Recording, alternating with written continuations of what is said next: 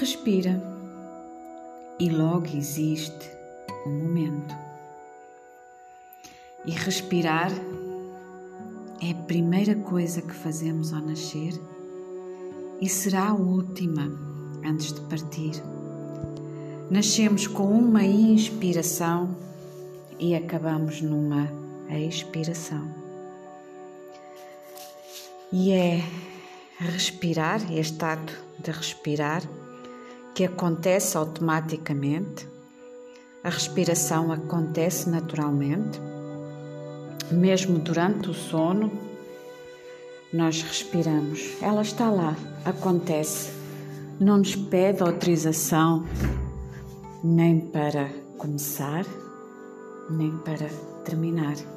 É autónoma, acontece.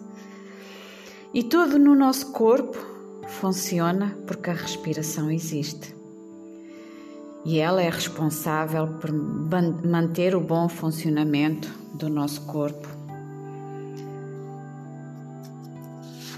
E tudo existe dentro de nós porque respiramos.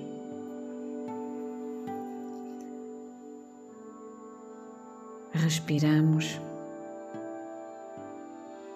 inspiramos e expiramos. E esta respiração que nós fazemos, que está cá e que acontece, deverá sempre ser feita pelo nariz, não é? Ele é que sabe, ele é que é o órgão especializado em filtrar e hidratar o, ar que inspiramos e que expiramos. E os pranayamas?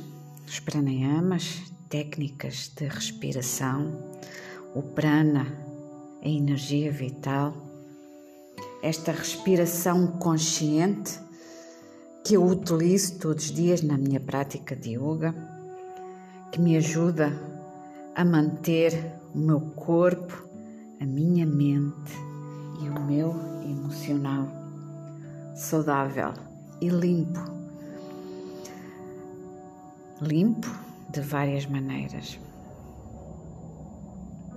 E eu convido-vos a, por uns instantes, terem consciência do que é respirar. E não precisam de respirar a fazer barulho para ter consciência dela, de ouvir, não. Respirar com consciência, vocês são apenas a respiração, não há mais nada a não ser o ar que entra e o ar que sai.